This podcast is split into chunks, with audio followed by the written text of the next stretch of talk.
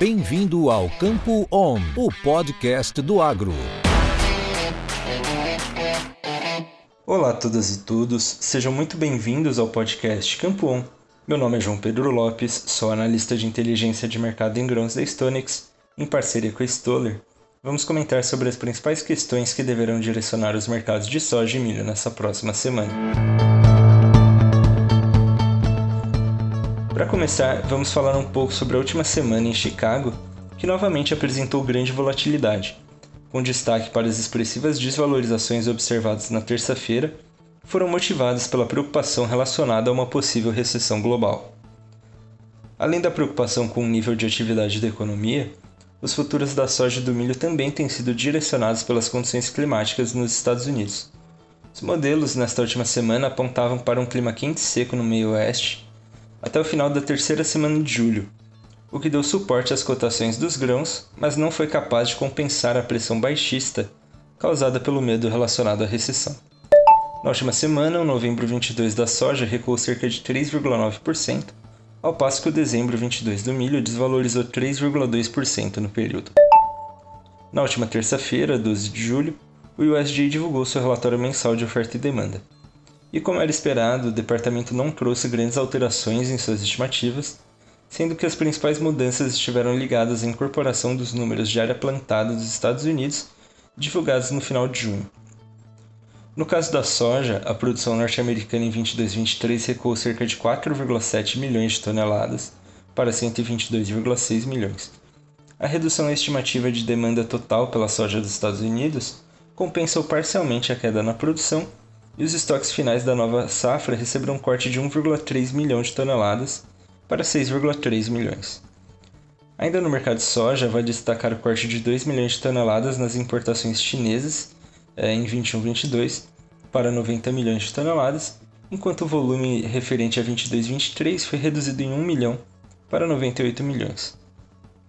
Em relação ao milho, a produção norte-americana em 22-23 foi elevada em 1,1 milhão de toneladas, para 368,4, em função de um leve recuo no consumo doméstico referente à safra 21-22, os estoques finais da safra nova aumentaram um pouco mais que a produção, em 1,8 milhão de toneladas para 37,3 milhões.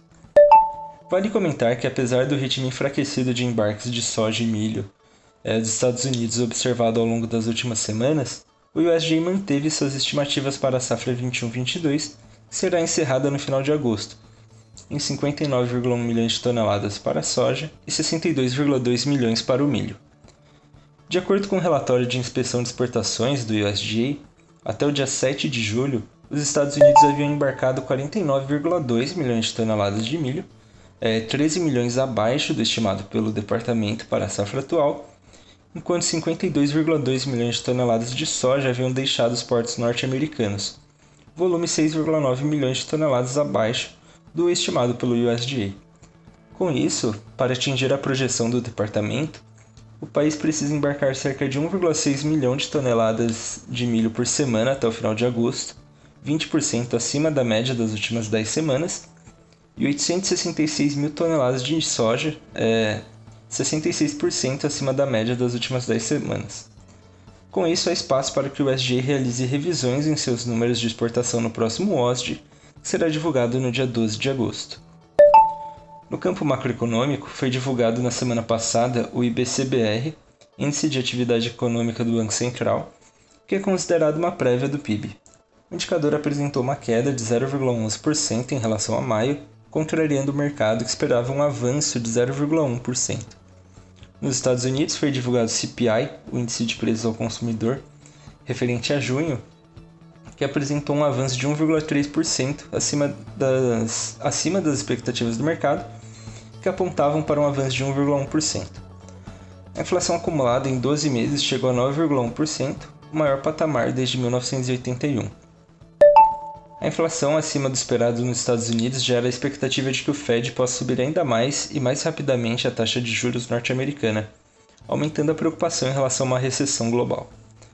Desse modo, é, na próxima semana os fundamentos macroeconômicos continuarão no radar dos agentes.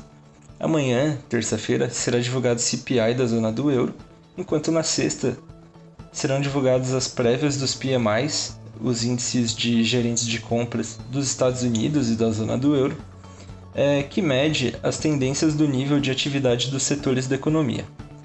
Voltando para o mercado de grãos, será importante continuar acompanhando as condições climáticas nos Estados Unidos, assim como as condições da safra no país e o ritmo dos embarques norte-americanos. Bom, por hoje é isso. Obrigado a todos, uma ótima semana e até a próxima. Isso é conhecimento, isso é Stoller.